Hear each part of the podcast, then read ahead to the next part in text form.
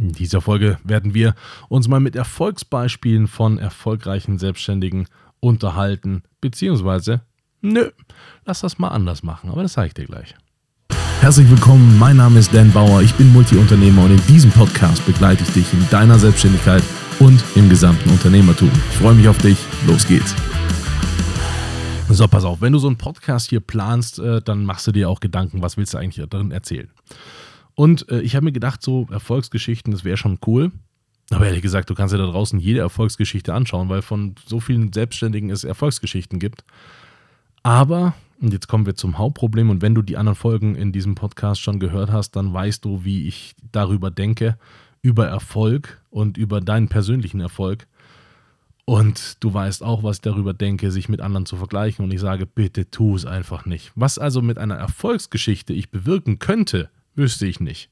Weil ich könnte dir sagen, ja, da gibt es hier die Marie, die hat das und das gemacht. Und dann gibt es hier den Fabian, der hat das und das gemacht. Beide super erfolgreich. So, erstens, was erfolgreich bedeutet, wissen wir beide nicht, weil das vielleicht deren Erfolgsdefinition ist und das muss gar nicht unsere sein, Nummer eins.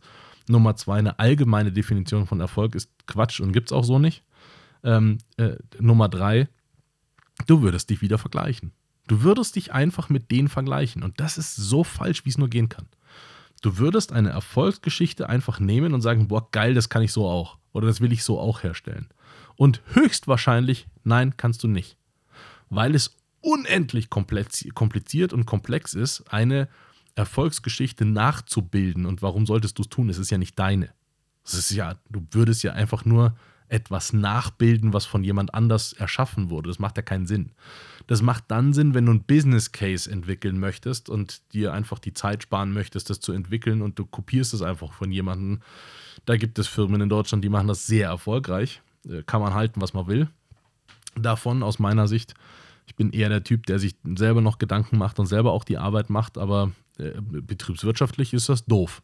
So, wenn ich mir jemand äh, nehme, der äh, das äh, in einem anderen Land schon erfolgreich etabliert hat und ich das einfach dann hier in Deutschland kopiere, eins zu eins, dann muss ich mir die Arbeit von dem, die der hatte, ja gar nicht machen, also die Entwicklungsarbeit gar nicht machen. Das kann man machen. So Copycats, das funktioniert in Deutschland wunderbar. Gibt sehr große Unternehmen, die genauso aufgebaut sind. Kann man für sich entscheiden, ob man das cool findet.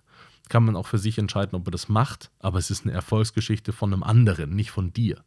Die Erfolgsgeschichte kann dann sein, dass du dir quasi das Konzept des anderen nimmst oder klaust oder benutzt, um dann deine Erfolgsgeschichte darauf aufbauen zu lassen. Aber ganz im Ernst, der Podcast hier, der soll dich ja auch irgendwie bereichern. Und dir jetzt einfach eine, eine, eine Story von irgendjemandem zu erzählen, der da draußen erfolgreich ist, ja, weiß ich nicht. Ich weiß nicht, was dir das bringen sollte, außer einen Vergleich, den du nicht antreten solltest. Und deswegen gehe ich diese Folge mal ein bisschen anders an.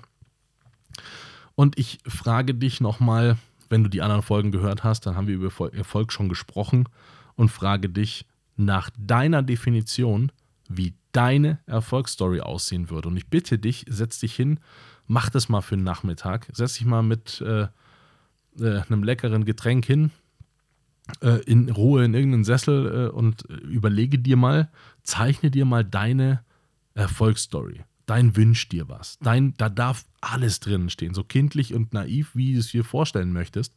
Da muss nichts Realität äh, oder real sein, nichts der Realität entsprechen. Da darf alles genauso, wie du es dir vorstellst, sein. Einfach mal völlig mind open, völlig einfach mal reinschreiben, was du gerade denkst. Und dann deine persönliche Erfolgsgeschichte schreiben. Das ist was, was ich mir viel, viel schöner vorstelle. Das ist etwas, das ich viel, viel interessanter finde, als dir von irgendeinem Harald zu erzählen, der ein Business hochgerockt äh, hat. You know. Also gehst du, gehst du gegenüber zum Bäcker, hat der erfolgreich auch sein Business hochgerockt, deswegen kannst du bei dem Semmeln kaufen. Also das ist Quatsch. Das ist eigentlich Quatsch, dir solche Erfolgsbeispiele ähm, äh, zu demonstrieren, aber ähm, es wird halt gemacht und ich habe mir am Anfang auch in der, äh, in der Planung dieses Podcasts Gedanken gemacht und mir gedacht, ey, das wäre doch cool. Und äh, spätestens dann, als ich darüber nachgedacht habe, habe ich gedacht, nein, genau das ist nicht cool. Und ist auch der falsche Einsatz. Das heißt, äh, auch so, so, so Erfolgsstories grundsätzlich sich von anderen anzuschauen, da ist Instagram ja so ein wahnsinnig ganz, ganz schlaues äh, Medium dazu, sich immer nur schlecht zu fühlen, wenn man andere Leute durchtrainiert an irgendwelchen Stränden rumlaufen sieht äh, und dann verstanden hat, ach so, das sind gar nicht deren Gesicht, das ist ein Filter. Ach so, nee, ist ja gar nicht dein echtes Gesicht, ist ja einfach nur ein Botox. Nee, verstehe ich, ja, ja, okay. Wirklich, ähm, Leute sind so unfassbar gut darin zu tun ähm, und zu blenden, wie erfolgreich sie sind. In Wirklichkeit es sind nicht wirklich viele äh, unter diesem, diesem allgemeinen Begriff, was man unter erfolgreich äh, feststellt. Und in Wirklichkeit, wenn man da dazugehört, ist man in Wirklichkeit nicht besonders erfolgreich. Und ähm, deswegen lade ich dich nochmal ein, äh, formuliere deine eigene Story. Das, was du für dich schön fändst, was du für dich inspirierend fändst, einfach mal aufschreiben.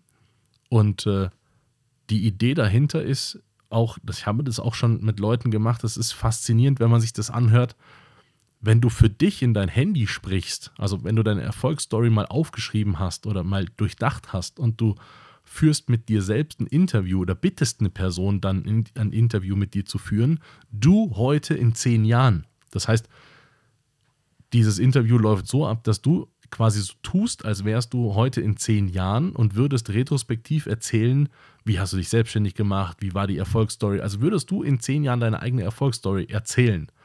Und du hörst dir das in fünf Jahren an. Das ist so cool. Wirklich.